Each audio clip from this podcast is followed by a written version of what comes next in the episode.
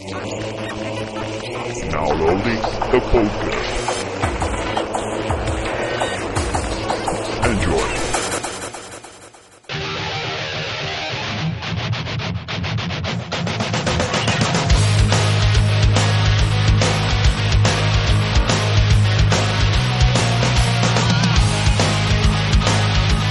Sejam todos muito bem-vindos.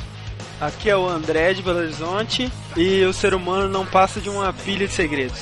Longos dias e belas noites, aqui é o Fred de Porto Alegre e o ataque absoluto de Guilty Gear é muito irritante. Aqui é o Thiago, também de Belo Horizonte, e eu sempre achei que a cara do 07 era um Maps. Aqui vos fala Matheus, o roceiro Ranzinza, e o meu ingresso Estivais está juntando mofo.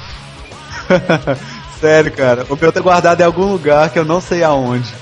Não, o cara que põe ingresso numa moldura é uma pessoa que não tem amigos, porque se ele tivesse, ele colocaria os amigos na moldura. Críticas a Você tem ingresso alguma moldura. moldura com uma foto minha, velho? Por acaso tem alguma moldura com um pedaço de. Que bela amizade. André, eu, eu, eu tenho fotos suas no computador. Aí, velho. Sua meio gay, mas não tá tão gay quanto parece, não. Então é isso aí, hoje a gente vai falar sobre as nossas armas favoritas, armas legais, armas absurdas, armas engraçadas. Tudo quanto é tipo de arma estranha, a gente vai comentar aqui. Pode ser que sim, pode ser que não. Pseudo-armas, Se seu do armas. enfim. E a gente vai para as notícias e e-mails. Nós temos e-mails? Uh,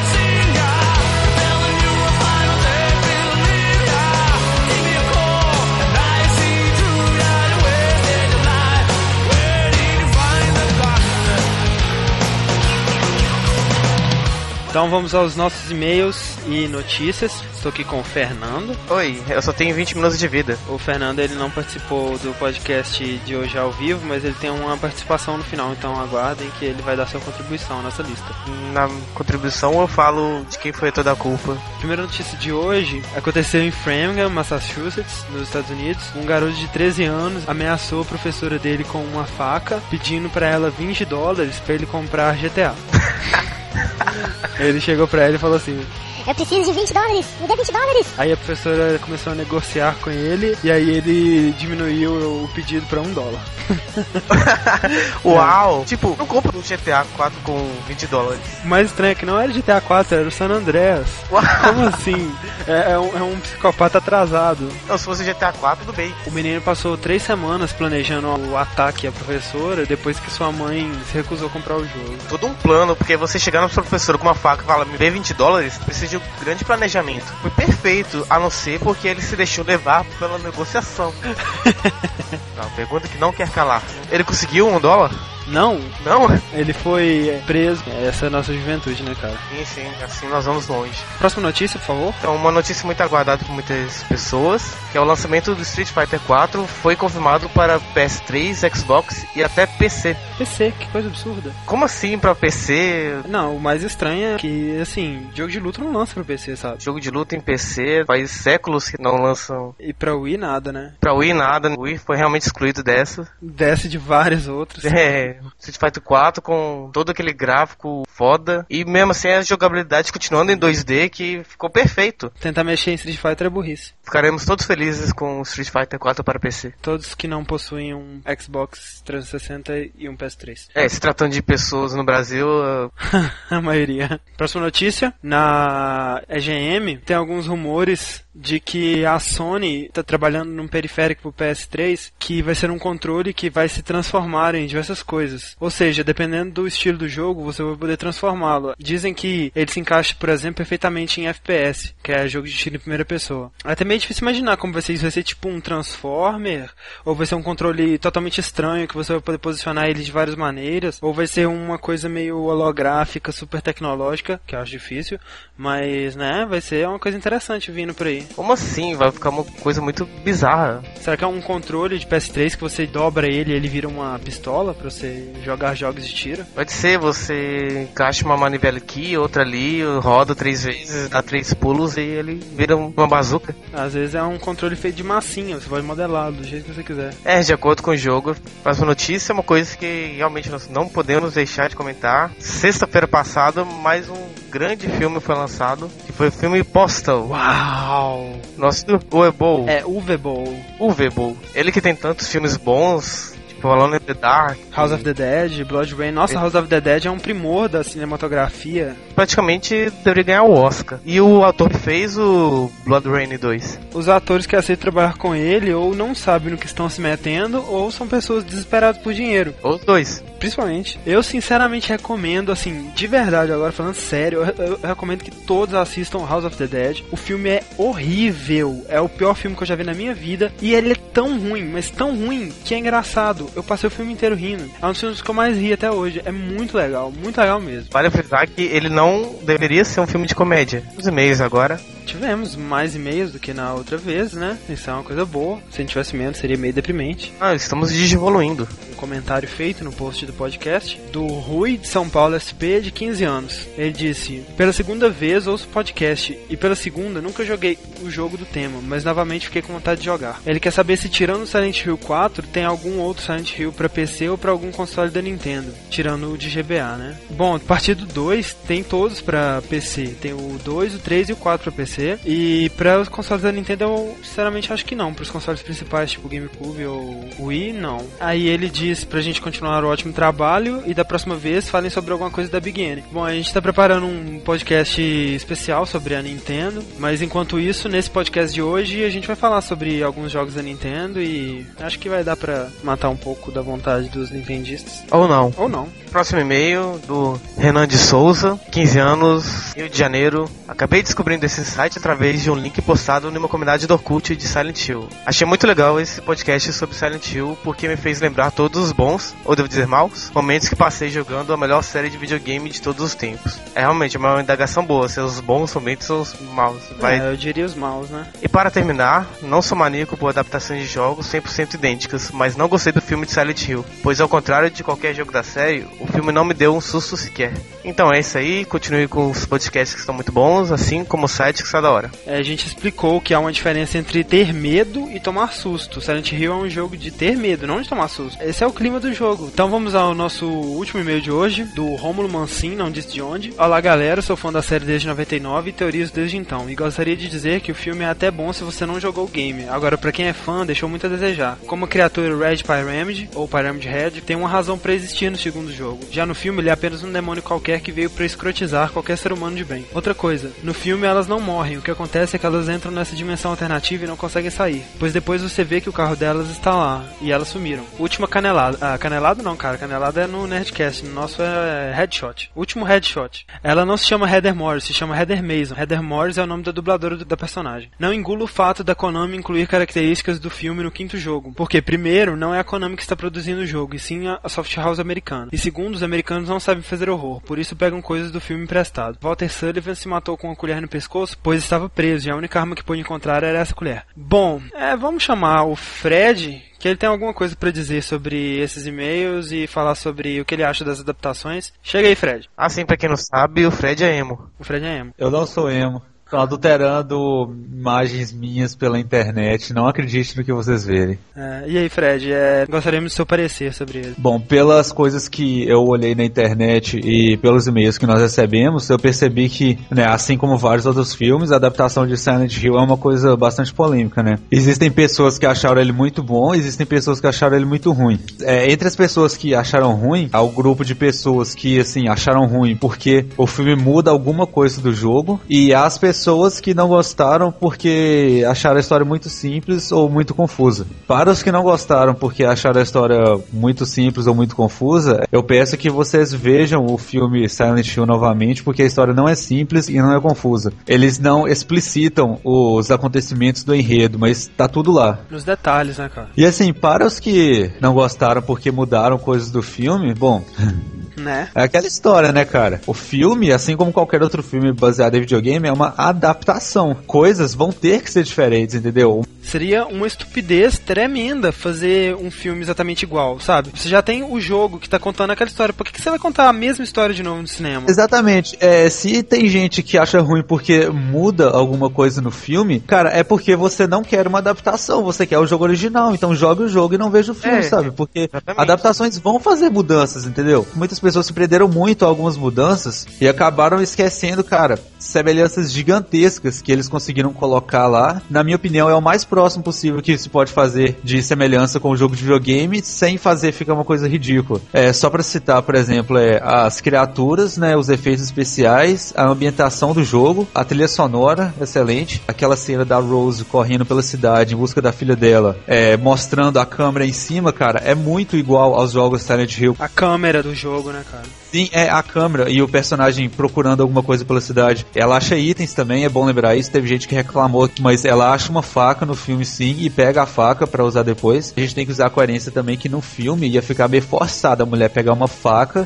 e cair no pau com um bicho daqueles, né? O mais óbvio é você correr dele, né? Imagina uma luta do jogo no, no filme. Chega o bicho na sua frente, aí a mulher saca a arma e começa. Facada, facada, facada, facada, facada, facada, facada. O bicho cai, ela vai continuar andando. Isso não funciona no filme. Há quem diga que eles passaram para a dimensão Silent Hill e não conseguiram sair de lá, que eles não morreram. Eu acredito que eles morreram porque a mulher que entrou em Silent Hill, ela entrou depois de bater o carro. A policial que entrou em Silent Hill também, ela entrou em Silent Hill depois de bater a moto, ou seja, ela teve um acidente antes de entrar em Silent Hill e ela não tinha nada que entrar na cidade, ela não tinha nada a ver com a história. E o marido dela, que não teve um acidente, fez exatamente o mesmo caminho que elas e não conseguiu entrar em Silent Hill, entendeu? Fiquem agora com o podcast.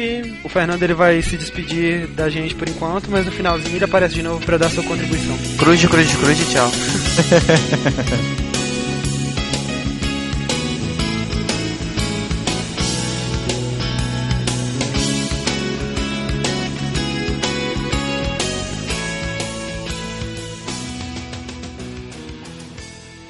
falar da melhor arma já criada em qualquer tipo de mídia, entretenimento ou até mesmo na realidade. Vou falar da Shotgun do CS.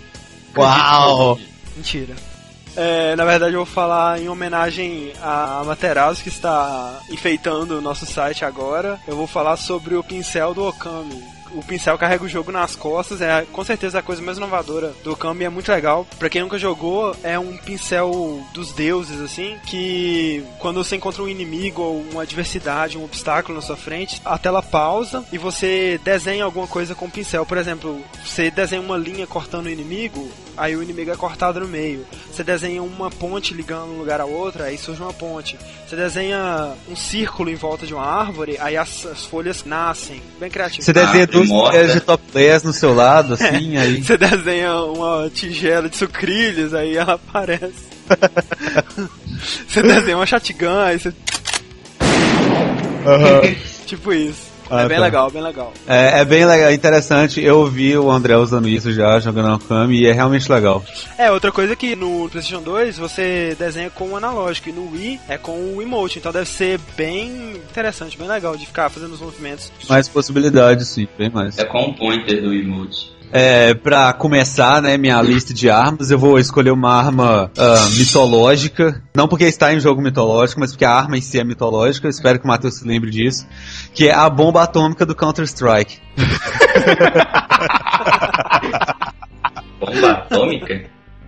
Longa história, velho. filho, Longa destruição em Eu massa. explico. A Ah, melhor sim, sim. arma do Counter-Strike pode ser usada apenas pelo servidor, pelo, sabe? E só pode ser usada contra bots, infelizmente. Mas ainda assim, cara, é uma arma destruidora, entendeu? Tudo começou com o seguinte, né? Tava eu, o Matheus André Viana, jogando. Não é o André que fala com vocês agora pelo podcast, é outro André. O André Viana, ele era um iniciante em Counter-Strike, né? Famoso New Buy ou Teta. É, propenso a várias enganações, fraudes e coisas do tipo. Que seria do CS sem essas pessoas, né, velho? Aí tem um comando que você digita no teclado pra matar todos os bots, né? Obviamente, se você morreu no jogo, você não vai ficar vendo 31 bots se matando e ficar esperando sua vez, né? Você dá o comando de matar todos. E o Matheus fez isso. Aí o André Viana, com aquela cara perplexa, né? Aí ele pergunta, nossa, velho, que foi isso? E tipo, o Matheus falou rasgando, sabe? É a bomba atômica.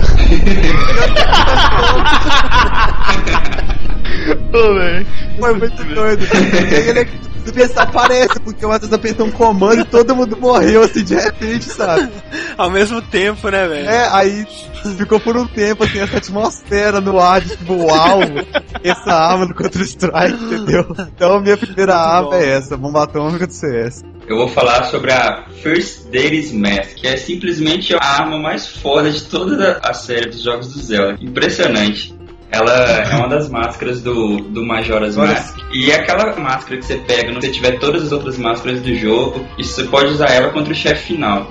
Você pensa no jogo do Zelda, o final é fácil. Agora com essa máscara, cara, simplesmente é patético que que ela transforma o Link num guerreiro lá com uma espada toda com um símbolo do infinito, não sei. Eu cheguei no a Majora's Mask no final com acho que dois corações e meio e simplesmente fiquei dando espadada no ar e saíam uns churros, assim, uns, umas magias pra cima da máscara e ganhei o jogo, simplesmente. É, assim, é, eu tava com o Thiago nesse dia também. A gente achava que não ia dar pra ganhar, entendeu? O Thiago nem tava prestando atenção direito no que ele tava fazendo, quando de repente o bicho morreu, sabe? Eu comecei a Foi uma- apertar A, A repetidamente, A, A, A, A. E quando eu vi, a máscara morre, acabou o jogo, tá o zeramento. Eu, ó, legal. Pra você pegar essa máscara, ou você escrutina o jogo inteiro, ou então você lê numa revista, né? Você obviamente lê numa revista. É, dá um ultrabed, dá um. Dá um ultrabed, o ultrabed, o o- o ultrabed. Trabalho do cão pegar essa máscara. É, falar em Zelda, eu, eu lembrei que o Balman achava que ele, ele era o melhor jogador de Ocarina of Time do mundo, velho. Do mundo. É, eu conheço ele achava que ele era o melhor do mundo, só que ele nem tinha, nem tinha coletado tudo ainda do jogo, sabe? Ele não E conseguiu a assim- Triforce, não, cara? Ó, velho, se não conseguir a Triforce é paga, Ah? Tá lá escondida no riozinho Depois do de, evoluiu de melhor do mundo pra melhor da rua. ele percebeu que ele não era É, o melhor do aham. mundo. Vamos né, lembrar? E- componentes da rua do Balman. É, Balman, Wesley. E a menina É, lá que, tá. que falou que agarrou no banheiro, como é que é o nome dela? Ah, é aquela menina. Pois é, eu sou o melhor do meu quarto, né, velho? Tipo assim. É. Voltando na máscara, eu acho uma coisa meio irritante do Majora's Mask que você não pode usar ela muito, sabe? Depois que a gente zerou, a gente queria usar a máscara de novo, que a gente achou ela legal e tal, mas eu acho que ia ter que fazer tudo de novo, sabe? É uma pena, porque, cara, a máscara é muito legal, ela é com certeza a máscara mais popular do Majora's Mask, depois da, do símbolo Majora's Mask, né, que é aquela máscara, obviamente. É isso, né? Então, é, pra eu comentar da minha primeira escolha, eu tenho que primeiro contar pra vocês um pedacinho de uma história. Meados de 2002, 2003, assim, eu passei a estudar em escolas diferentes do Fred, né? Qual escola que você foi estudar, Matheus? Eu, né, só faço essa declaração diante do meu advogado. É, então, aí perdeu um pouco o contato, sabe? Aí um belo dia, eu tava andando pro centro, shopping pra ir pra X-Game, encontrei com o Fred, voltando exatamente da X-Game. Aí eu perguntei pra ele assim, uai, você frequenta esse lugar e tal, o que, que você vai jogar lá? CS e tal, jogo massa, de tiro. Ó, eu também jogo esse trem, né? A gente foi lá na X-Game, aí foi aí que eu descobri as características do Fred no jogo, né? O nick dele era Overpower, ele usava na- nas suas investidas a única arma do CS que eu nunca vi ninguém chamar pelo nome, mais conhecido como B51. A metralhadora, eu mesmo, eu mesmo já não sei o nome dela mais, né? Eu acho que era M249, alguma coisa assim. E essa é a arma mais épica do CS depois do Mata-Pombo, velho. Não importa onde você mire, a arma vai atirar onde ela quiser. É, o mata-pombo é uma arma do Counter-Strike que, cara, sem noção, né, velho? Tipo, ela é mais rápida que a faca, velho. É, né, velho? Tipo, se você segurar ela, você corre mais rápido que se você segurar a faca. É porque, tipo assim, é, no, no Counter-Strike, é, seu personagem se move mais rápido ou mais devagar, dependendo, teoricamente, do peso da arma que ele tá portando. Teoricamente. Só que essa mata-pombo, que é um rifle de precisão, assim, que apesar do nome precisão, não é preciso bosta nenhuma, que ele, é, ele é mais preciso quando você não tá usando a mira. Assim, né? A faca deve ter o quê? 80 gramas? Todo mundo na faca, né? Mó corrida, você olha pra ele atrás lá. Quando o povo fazia round só de pistola, todo mundo comprava mata-pombo pra correr mais rápido, chegar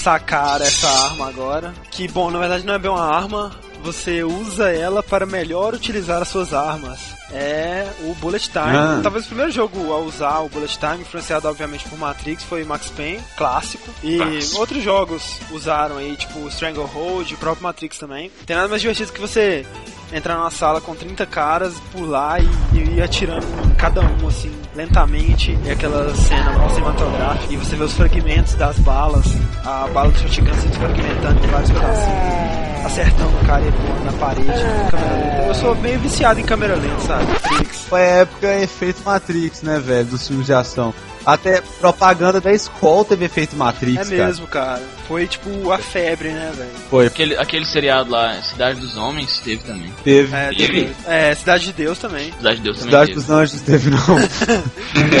Mas aqui, é, vol- voltando ao podcast, é, vale lembrar do Fear também que eles aprimoraram o recurso de bullet time, né, com as inovações tecnológicas que eles tinham. Então, assim, é, além de você ver em câmera lenta, o som fica em câmera lenta também, sabe? Dá um efeito diferente no som, assim, quando Na verdade, no Max Payne já tinha isso, mas obviamente no FIA foi feito com mais qualidade. as granadas, quando elas explodem, você vê o ar se expandindo assim, pra depois vir a explosão e tal, sabe? Ficou bem legal. Até o Need for Speed Most Wanted teve um bullet time, entre aspas, né? Porque não tinha bullet, mas tinha o time. Que você usava pra ficar em câmera lenta, pra você fazer melhor as curvas. Era bem legal. Pena que tiraram isso nos outros. É, eu Prince of Persia meio que tem um sword time, né? Porque É, tem também. É a minha segunda arma também, especialmente escolhida. Cara, a arma mais true de todos os tempos da história do videogame que eu já vi. Quando eu vi aquilo, eu fiquei pasmo do jogo Nosferatu de Super Nintendo. Quem, quem já jogou já sabe onde eu quero chegar já. O negócio é o seguinte, a história de Nosferatu. É, toda noite, quando a luta é vermelha, o vampiro Nosferatu sai do seu castelo e aquela coisa toda e rouba uma virgem da aldeia lá e leva pro castelo dele pra transformar em vampiro. Transformar em vampiro é um eufemismo para sodomizar horrivelmente.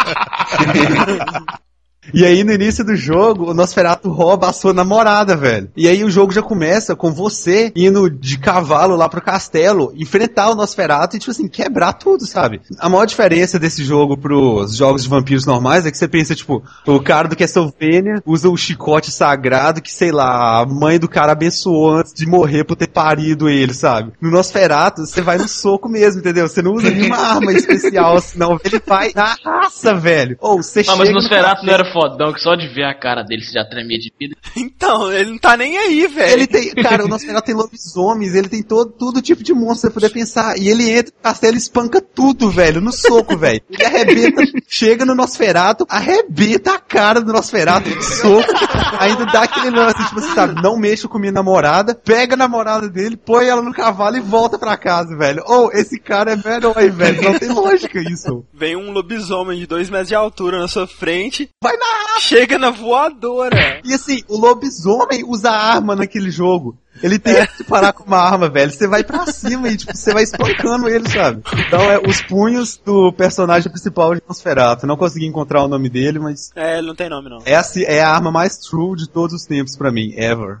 Bom, eu vou falar de uma arma que na verdade são três em um. Que na verdade no jogo em si ela não é muito boa não, mas no modo battle do jogo ela é ótima, que são os três cascos verdes do, do Mario Kart. Fred sabe o que eu tô falando, né, Fred? O Matheus mais ainda, que o Matheus era o que sofria com essa arma. Eu vou falar, eu, poderia falar uma linha aqui cheia de palavrões, mas como eu sei que vai ser censurada, eu vou me abster. Não, o Matheus era assim, a gente ia jogar battle no Mario Kart, aí a gente pegava os três cascos verdes, né? Aí a gente chegava perto do Matheus, aí dava uma cascada nele. Aí fazia aquele barulhinho do Toad sofrendo, né? Aí a gente esperava, ia e acertava ele de novo. Ele não tinha ação, ele ficava caindo, caindo e depois parava. Aí você acertava ele de novo. Ou seja, você, você acabava com os três balões dele em 10 segundos.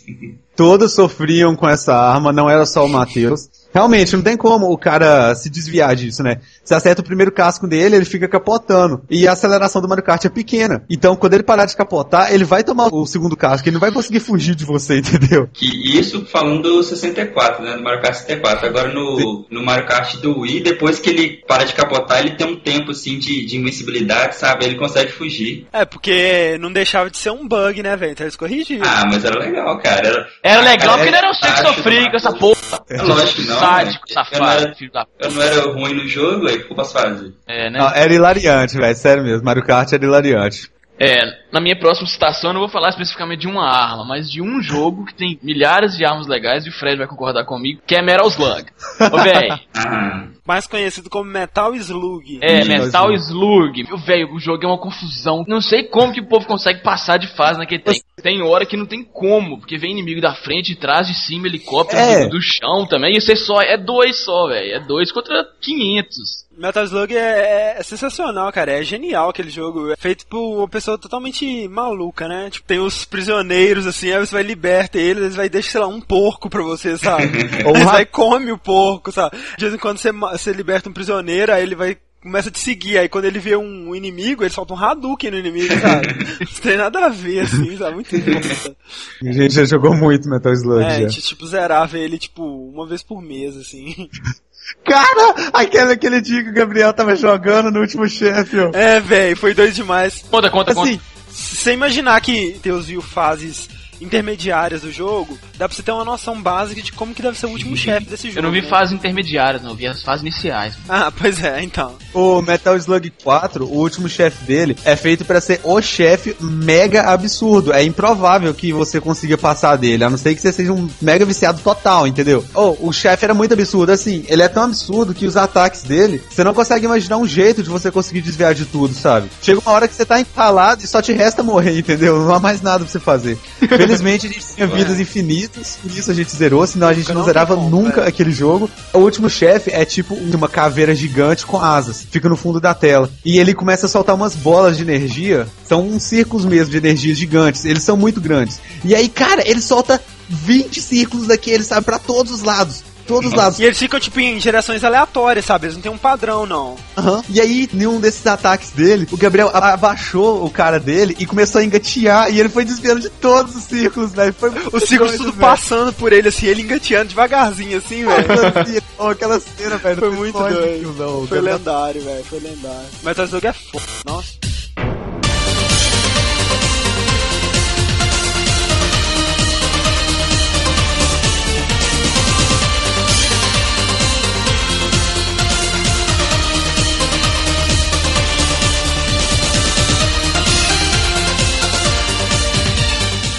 Então eu vou falar do subitem mais útil pra mim em Castlevania, que é a Água Benta. Ela tem, eu acho que todos os 2D pelo menos, acho que nos 3D também tem, porque ela é clássica. Olha lá, olha lá. Assassino de vampiro de verdade vai pro soco. Tem dessa de vampiro. não, ele é cheio dos itens, não sei o que. Isso eu tirei da onde. É, escudo da deusa protetora. Olha a cabeça dele com a mão, cara.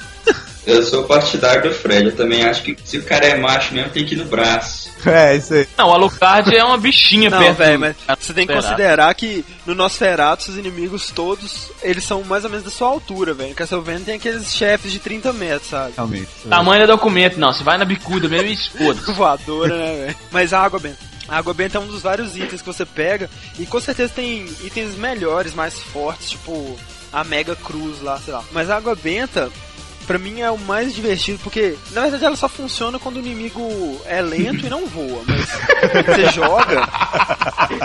E ela, tipo, fica queimando no chão, sabe? No lugar que você jogou ela, ela fica no chão queimando. E aí, quem passar por esse lugar toma, tipo, mil hits, sabe? Tem um cavaleiro Ah, que anda lentão, você joga, aí ele fica lá meia hora tomando hit, sabe? A melhor arma pra mim era a água benta, não jogava ela por nada, sabe? Vinha aquelas armas, mesmo que fosse melhor, velho. A água benta pra mim era a arma. Agora, quando o inimigo voava ou era rápido, não adiantava em nada. Você podia ter no Castlevania, tipo, uma técnica assim pra abençoar a água do ar, entendeu? A umidade do ar, assim. É, né, velho? Overkill. É. Atmosfera benta, né? é isso mesmo. É, minha terceira arma, né? Eu escolhi uma arma bastante nonsense, eu não podia deixar de escolher ela. É, eu acho que eu deixei de escolher muita coisa importante que eu não consegui lembrar, mas enfim, essa eu consegui ainda bem. É um dos jogos mais nonsense que eu já joguei. Pra mim tá no nível de Monkey Island, assim. E é Worm Jim, Worm Jim 2, pra Mega Drive e Super Nintendo. Cara, aquele jogo, ele é hilário, ele é sem noção, sabe? Ele, ele não tem pé nem cabeça, é muito bom. Ele tem aquela cara de tapado, só que ele tenta fazer cara de mal no segundo jogo, sabe? Então, tipo, ele tenta fazer aquela cara de aventura e tal, só que você vê que ele é burro, sabe? É uma coisa legal, assim.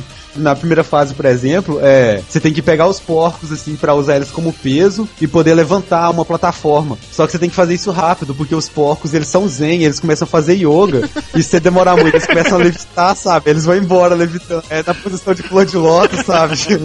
A arma mais poderosa do Worm Jim que eu cheguei a usar e que assim sintetiza todo o desequilíbrio do jogo é a House Gun. Basicamente é uma arma normal, uma pistola normal assim, só que você atira e sai uma casa da pistola, entendeu?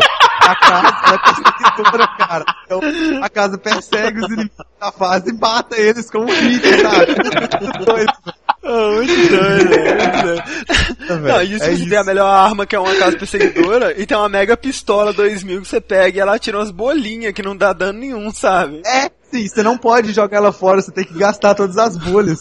É bem legal tipo assim, ele faz toda aquela pose pra atirar, né, velho? Ele fecha os olhos, flexiona as pernas, só que fica saindo bolha da arma dele, sabe? Da maior lentidão, assim. Pra ele ir de uma fase pra outra, ele coloca uma pedra e uma tábua pra fazer tipo um trampolim, sabe? Aí ele vai jogar uma pedra pesada no outro lado pra pedra cair e impulsionar ele, sabe? Só que tipo, aí ele joga quebra, aí às vezes ele pede um táxi, entendeu? Totalmente Não tem assim. nada a ver, assim. Você tem o Psycho, né, que é o seu inimigo, assim. Ele rouba sua namorada na apresentação do jogo. Aí no final você consegue salvar sua namorada. Só que a namorada puxa um zíper, ela é uma vaca. Vale dizer que o, o jogo ele é bem tematizado em vacas, tudo tem vaca. Vacas, bastante vacas. Aí o Psycho, que é seu inimigo, vai e puxa um zíper assim, aí sai uma vaca lá de dentro. E aí o Jimmy tá com aquela cara de what the hell, assim, né? Tipo, que droga, todo mundo é uma vaca. Aí ele vai e puxa o zíper também, sai uma vaca lá de dentro, acaba o jogo. que que é isso, cara? É muito doido, velho. Isso se chama LSD, dietilamina Você- 4.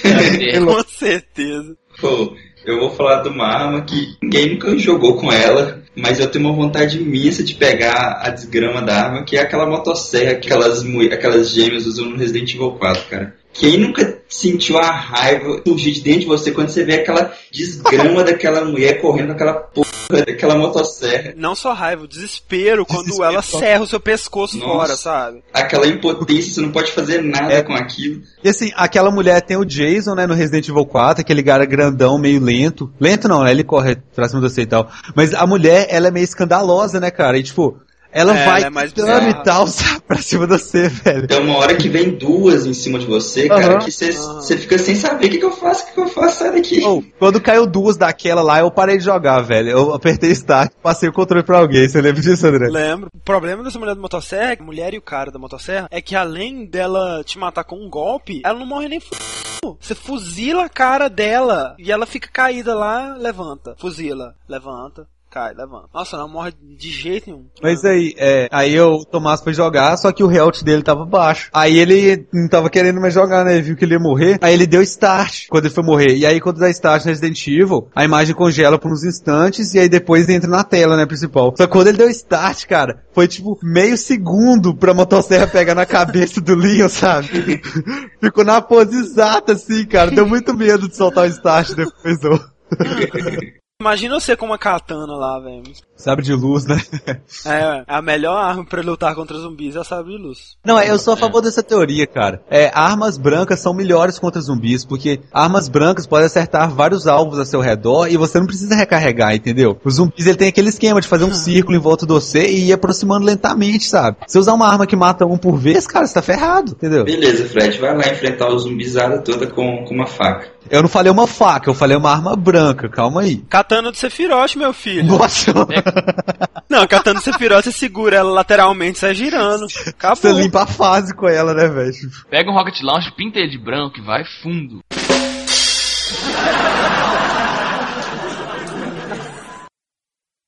Primeira vez que eu, que eu conheci o Worms, eu tava na casa do meu primo Daniel, né? Aí ele tinha um, um computadorzinho tosco lá. Aí ele falou, ó, tem um jogo aqui de, de- matar minhoca, que tá bem legal, vou te mostrar.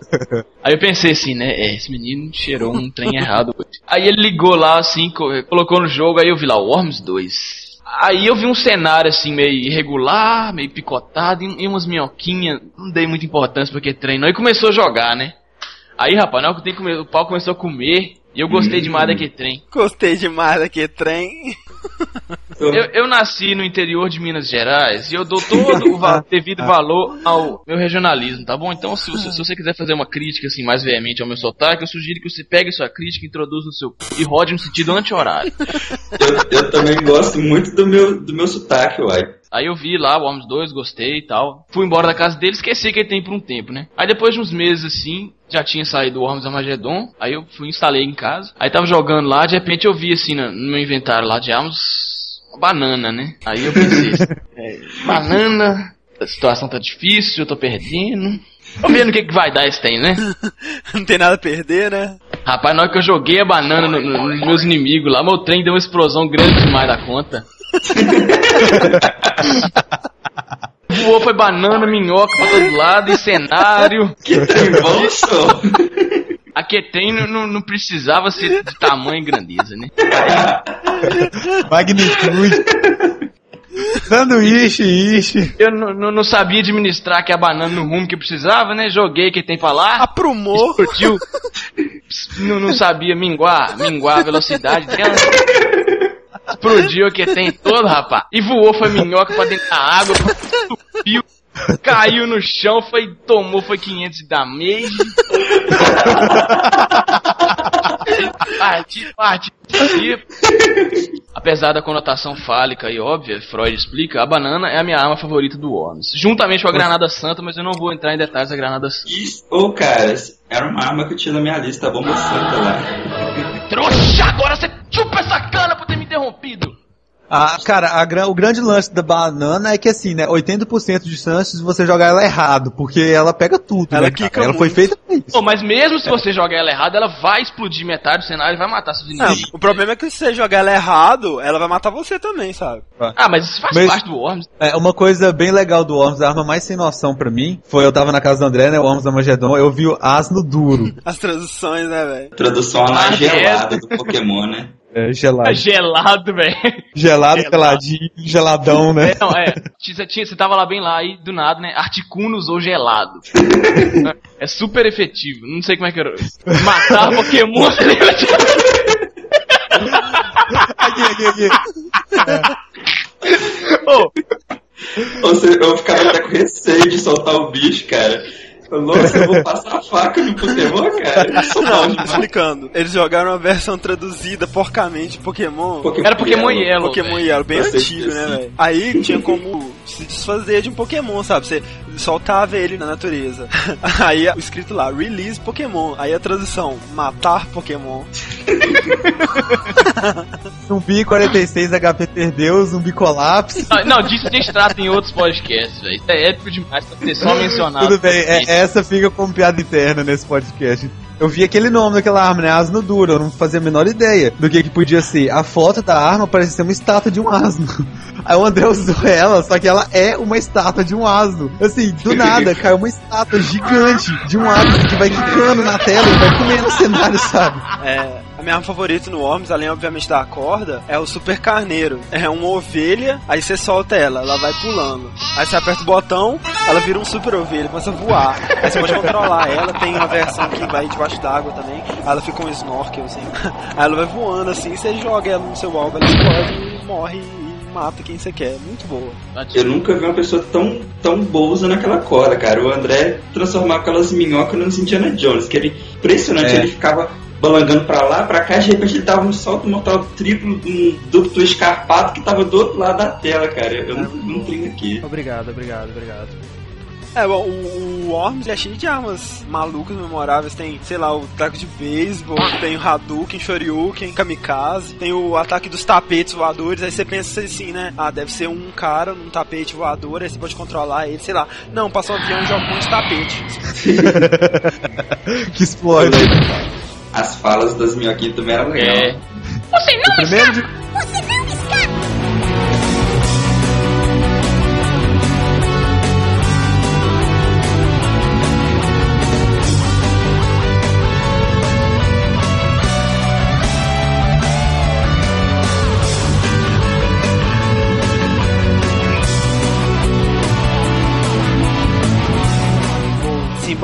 mais essa arma. Na verdade, é impossível desmanhar ela, porque ela não é exatamente uma arma. Se as entidades do mal colocassem a mão nessa tecnologia, não haveria mais para ninguém. E se os heróis colocassem a mão nessa tecnologia, o mundo estaria salvo para sempre. Porque é a arma mais poderosa já criada, a arma mais invencível de todos os tempos. São os espinhos do Mega Man.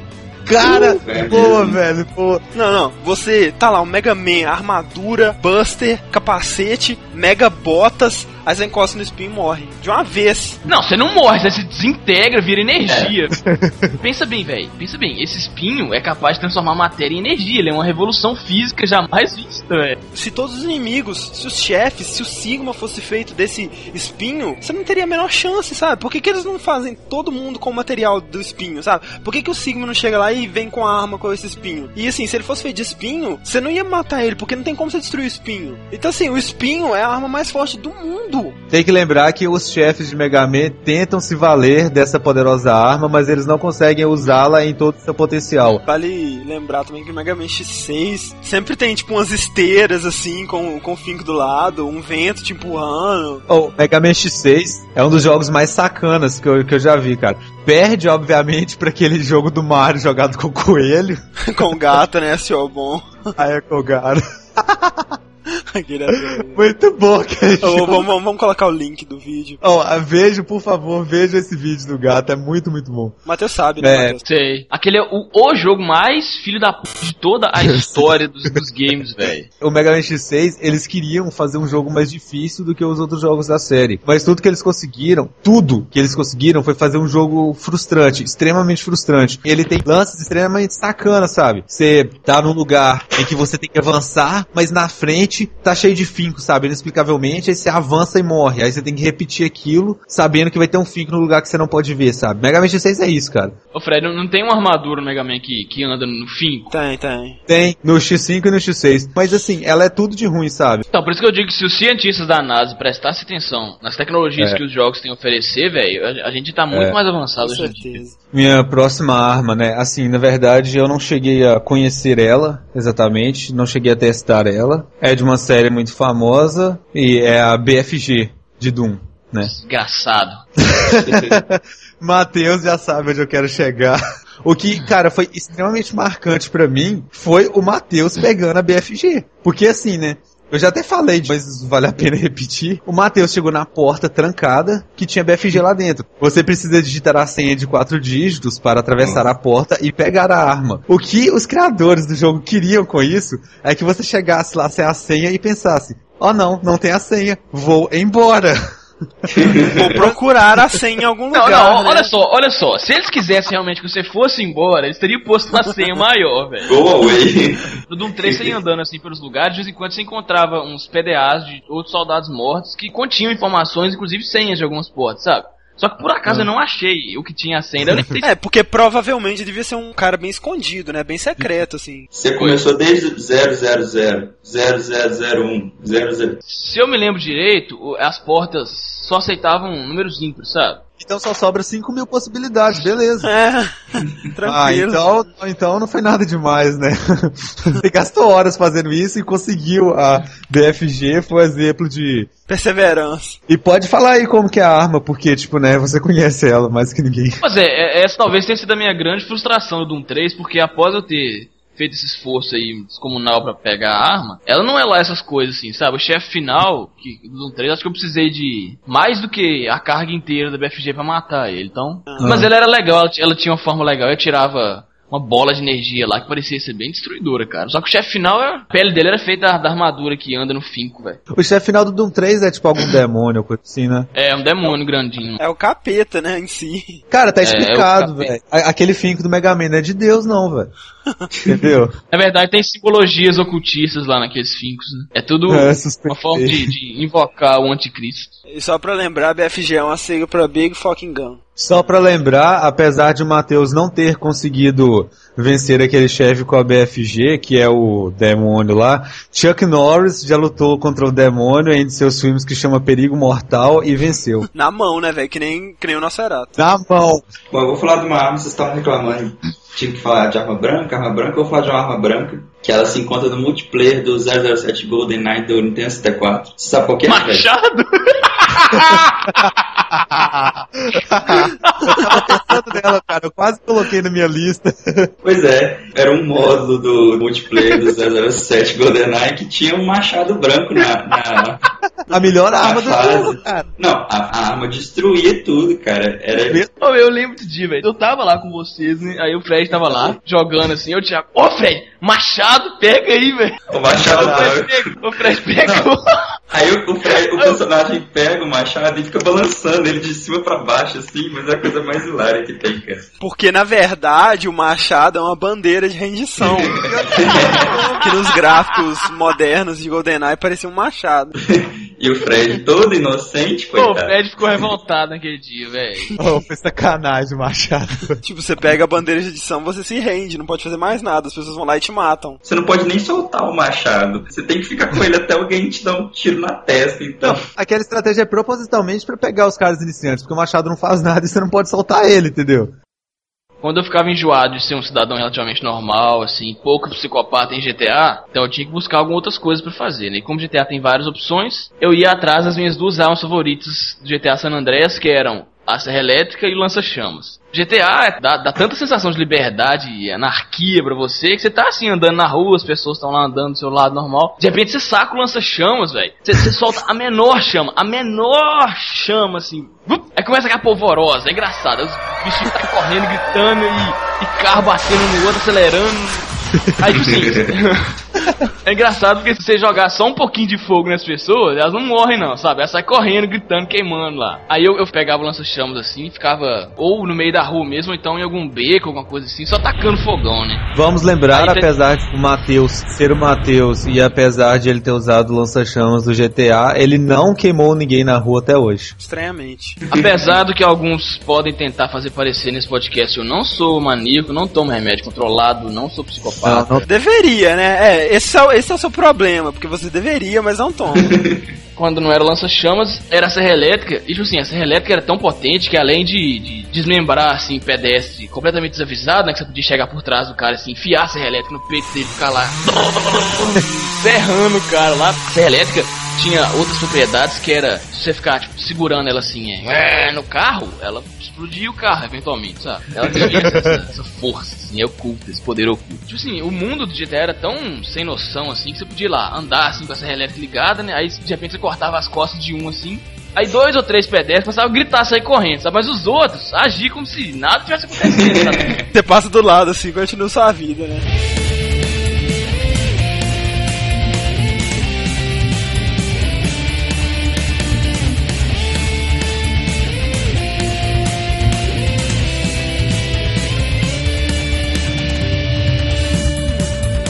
Eu vou falar sobre uma arma que ela é provavelmente a melhor arma já criada para um jogo. Assim, sério mesmo, é uma das armas mais geniais já inventadas para jogos. E também muito divertida. Alguém sabe qual eu tô falando? A Gravity Gun. Gravity, Gravity Gun, esse aí, Fred, boa. Oh, cara, que isso, cara. Eu sou, eu sou bom, velho. Gravity Gun de Half-Life 2. Você pega a arma mais ou menos na metade do jogo. Basicamente a Gravity Gun é, é o seguinte: você segura um botão e você atrai qualquer objeto assim que não seja extremamente gigante, você suga ele. Tipo, como se você controlasse o campo gravitacional daquele objeto. E aí com outro botão você atira esse objeto. Então qualquer coisa vira uma arma. Pouco depois que você pega essa arma, você vai pra Ravenholm, que é tipo uma cidade fantasma, assim, é, é bem Silent Hill, assim, né? E lá tem uma serralheria que tem umas serras dessas de cortar madeira. Ó, que Aí, aí você, elas ficam jogadas lá, né? O lugar todo abandonado, as serras enferrujadas e tal. Aí você pega essa serra, puxa ela com a Gravity Gun, E aí você joga ela, tipo, joga a serra, aí você corta os, os zumbis no meio. É bem legal. E assim, a física do Half-Life 2 é impressionante. Na época que ele lançou, né, ele tava meio que competindo com o Doom 3 pra ver qual o jogo que seria o, o shooter do ano e tal, né? Não deu nem pro cheiro do Doom 3, Não. né, velho? Tipo, Half-Life 2 se consolidou totalmente. Apesar do gráfico do Half-Life 2 não ser tão bonito assim quanto o Doom 3, principalmente em screenshots, porque no jogo mesmo é impressionante o gráfico dele. A Gravity Gun fez toda a diferença, cara, porque assim, sem a Gravity Gun jogo seria ótimo, mas não seria a mesma coisa. No final do jogo, a Gravity Gun ela sofre uma transformação lá, uma interferência, enfim. E aí ela fica azul, ela era laranja, ela fica azul. Aí acontece uma pequena modificação que você passa a conseguir puxar seres humanos. Então, assim, Que doido. você não tem noção como que isso é legal. Você pega um cara, o, o inimigo chega todo feliz assim, você simplesmente pega ele. Quando você pega ele, ele já morre, ele vira um boneco, sabe? Aí você joga ele nos outros caras, você joga ele pro alto, você joga ele, depois pega ele de novo, fica jogando ele. E assim, eu tenho um amigo, né? Era aí que eu ia chegar. A gente tem um amigo, mostrei Half-Life 2 pra ele, olha que massa, né, esse jogo e tal, Gravity Gun, legal, você pega o cara. Assim, ele ficou maluco pela Gravity Gun. Oh, ele ficou horas pegando os, os carinhas, jogando na parede, aí ele pegava assim, jogava na parede pra ver o formato do sangue dele na parede, aí ele ficava pintando a parede com sangue. Quem? Guilherme. Ah, Cara, é? o, você via o Alfonso jogando Ah, Half-Life 2 com a Gravity Gun, ou ele regredia uns seis anos mentalmente, cara. Mais, velho, Os mais. olhos- É, você via nos olhos dele que ele tava diferente, sabe? É tipo o Gabriel desenhando, sabe? É aquela coisa, velho. Você via que eu, ele tava muito feliz com aquilo, Ele- velho. Aquele brilho, aquele brilho infantil nos olhos. Isso mesmo, velho. É o brilho infantil. Você via que ele tava se divertindo do fundo da alma dele, sabe? Matando as pessoas horrivelmente, jogando elas na parede, jogando umas contra as outras, pegando ele pelo braço, assim, sabe? Balançando ele. E assim, a gente saía, depois a gente foi na casa do Fred, a gente saiu no dia e tal. E ele não parava, sabe? Qualquer coisa que ele via, assim, ele começava a fazer movimentos de Gravity Gun, assim, como se ele estivesse pegando a coisa e fazia o barulho, psh, psh, jogando as coisas, assim, sabe? Ele, ficou tem essa característica com de isso, fazer cara. onomatopeias orais. Não, vamos deixar que ele mesmo dê o depoimento dele. Chega aí, Guilherme. Fala, Yau! Desculpa a invasão aí, eu fui chamado unicamente para falar do aspecto violento da arma, assim, que foi o que me fascinou, que é muito legal, assim, extremamente legal.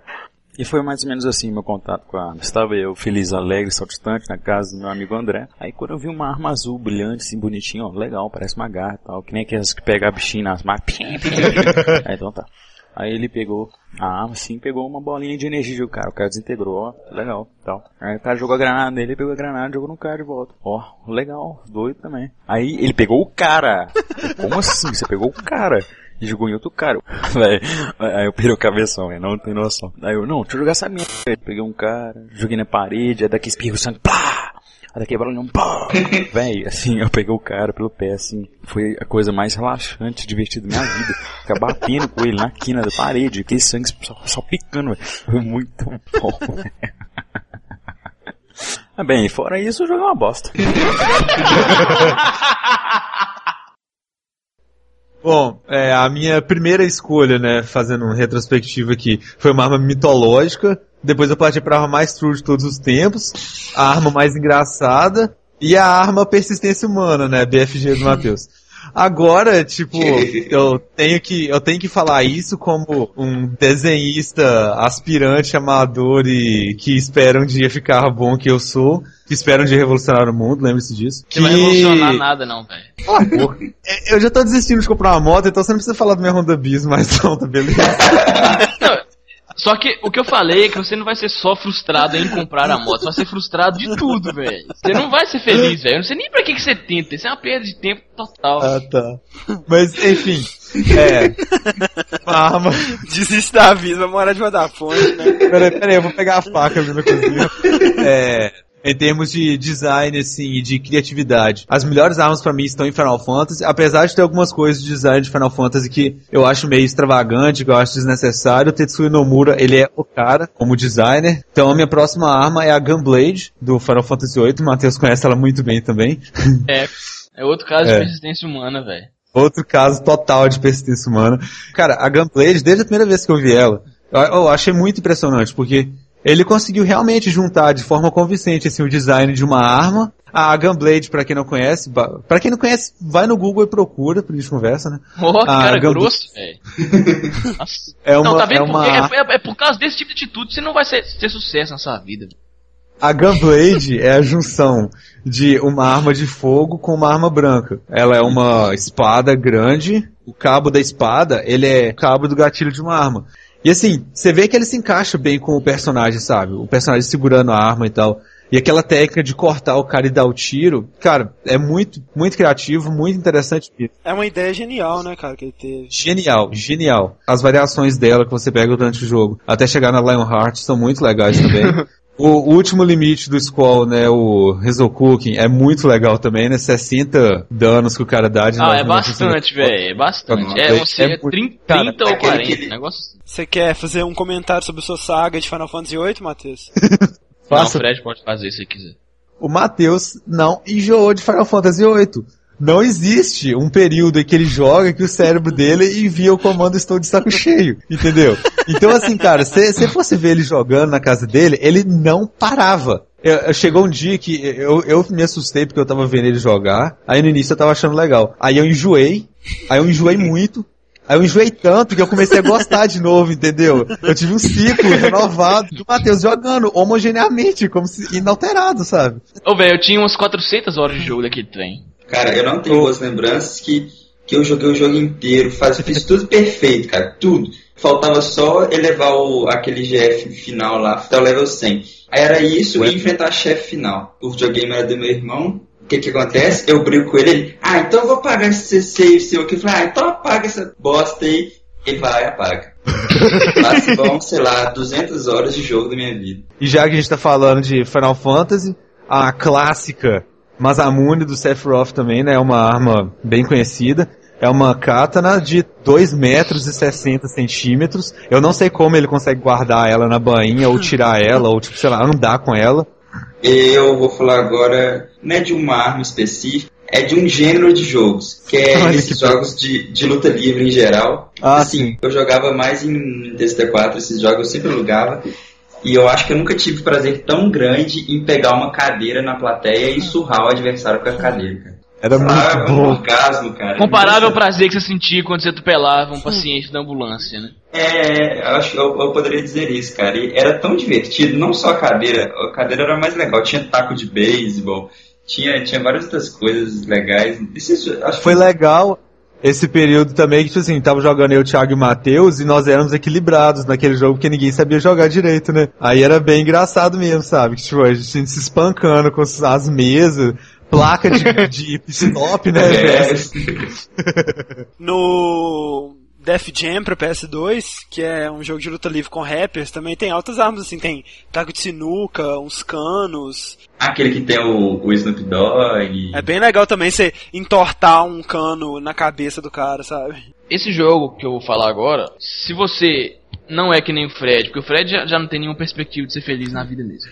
Mas se você é uma pessoa comum que ainda tem alguma chance de ser feliz, você não simplesmente não pode ser feliz sem jogar Portal, né? Se você não jogou Portal ainda, você é maricas, você é retardado e você não vai ser feliz e você vai sonhar todo dia com homens peludos sodomizando os seus parentes.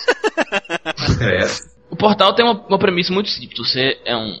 Não vou contar a história do jogo, não, mas no decorrer do jogo você recebe uma arma que é capaz de abrir portais, né? Como diz o nome do jogo. Premissa é muito simples. Abre um portal de uma cor, portal de outra cor. Você entra em um, sai no outro. Não importa a ordem. E aí você vai é, resolvendo. É, Enigmas, é, desafios.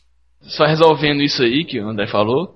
Enigmas, Pois é. desafios. E você tem que desenvolver a solução usando a sua arma de portais, né? A única coisa que você tem no jogo é sua arma de portais. É, é o único recurso que você tem. Até que você chega no fim do jogo, que é muito interessante, e tem a melhor música de, de finais de jogos. De todos os tempos. Aquela e música legal. pes- pessoas que não têm o que fazer descobriram a maneira de colocar essa arma de portal no lugar da Gravity Gun do Half-Life 2. Então dá pra jogar Half-Life 2 com essa arma. Que isso, que Que doido. isso, cara. E, tipo assim, eu, eu, ainda não cheguei a fazer isso, mas eu quero muito fazer, porque deve ser a melhor experiência de todas, cara.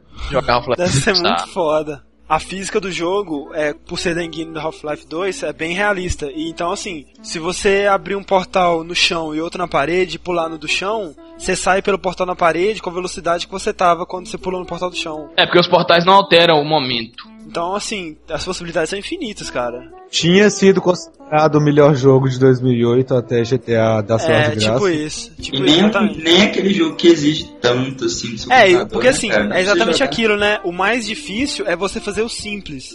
E portar tão simples que te surpreende, Ah, sabe? é verdade. Não, é genial, cara. Pega uma É coisa tão genial. básica, tão primordial e É, e se fosse só arma de portal e, tipo, várias salas iguais, se- seria um jogo excelente, mas eles ainda colocaram uma, uma história sensacional por trás de tudo, sabe? Uma história muito bem bolada e, assim, muito engraçado, sabe? A- o, o computador lá e tal.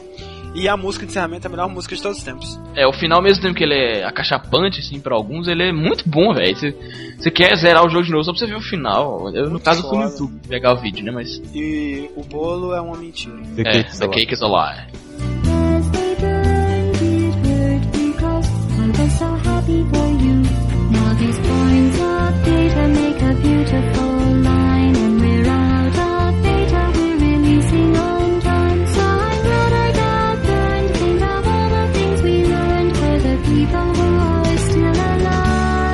Bom, nós temos mais uma coisa antes de terminarmos. O Fernando ele vai dar a sua pequena contribuição, já que ele não pôde participar hoje.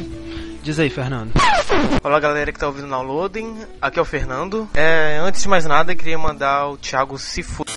E depois eu gostaria de falar as armas que eu acho que não poderiam faltar nesse podcast, por isso estou fazendo questão de gravar. Uma arma muito legal seria do Duke Nukem 3D, é uma arma que eu não sei o nome dela, aquela que você é, encolhe ou você pode expandir os monstros. E era muito legal você usar elas nas dançarinas, você poderia fazer ela expandir e antes dela explodir, você pagava pra ver os peitos dela e ela ficava uma gorda pra sempre. É, também, e com certeza, o Golden Knight, Próximo Mines, é muito legal você coloca ela e quando a pessoa chega perto que explode. Então isso dá pra fazer muitas estratégias boas, desde que a pessoa não veja a mina, senão pet da graça. Tem um jogo chamado Painkiller, muito legal. A primeira arma que você ganha é tipo várias lâminas afiadas presas num, num círculo que roda muito rápido. É um liquidificador na sua mão, cara. É muito foda. No Postal 2, a arma de choque é uma das minhas preferidas, porque você dava choque nas pessoas, as pessoas caíam no chão e não morriam, elas ficavam tremendo por causa do choque. Então você poderia fazer o que você quiser com as pessoas que estavam ali no chão. E a melhor arma de todas, na minha opinião, seria o Buster do Mega Man X. Que é a arma mais versátil disso. Quer congelar? Coloca o chip de gelo, congela. Você quer soltar britadeiras do meio do seu Buster que nunca tem uma explicação lógica pra como saiu, mas você coloca o chip ali e tudo resolve. Pois é, então essa foi minha curta participação. Eu de novo mando o Thiago se fuder. Até mais. Na verdade, na minha lista ainda tinha os insultos de Monkey Island, a Nanosuite do Crysis, a adaga de Assassin's Creed, a água de GTA, a guitarra de Guitar Man e de Guitar Hero, mas acho que a lista de todo mundo já acabou. Tirando a sua. Eu podia ficar aqui mais três horas falando, mas acho que já deu. Acho que ninguém ia querer ouvir mais três horas da gente falar. É, basicamente. A gente provavelmente esqueceu muitas armas, então a gente pede a você que está ouvindo até agora com toda paciência, que faça sua lista e mande pra gente por e-mail ou pelos comentários. E comente sua lista também, né? Não só escreva, ah, eu gosto da coach de tal jogo, ponto. Não, né? Vamos comentar e. ah, É óbvio Ah. que, tipo, né, como nós estamos pegando a história toda dos videogames, desde Nintendo, Atari, sei lá, apesar de a gente ter falado desses até a geração atual, que não dá pra falar de todas as armas legais. Isso é uma coisa. É, não adianta bastante mandar um e-mail falando, Ah, você esqueceu a Ice Beam do Metroid. ah, esquecemos, sabe? É, se vocês tiverem ideias legais de armas que vocês queriam que tivessem sido faladas e não foram, por favor, mandem e-mail E comentando. elas serão Então, lidas no próximo, as melhores. faremos uma, uma seleção acirradíssima. Um torneio, praticamente. Não, assim, sabe, perca as esperanças de. É, você pode mandar, mas provavelmente a sua não será escolhida. não, por favor, mandem, não desista de mandar por causa disso. É. Então é isso aí, obrigado a todos que estão ouvindo até agora. Até a semana que vem. E game over.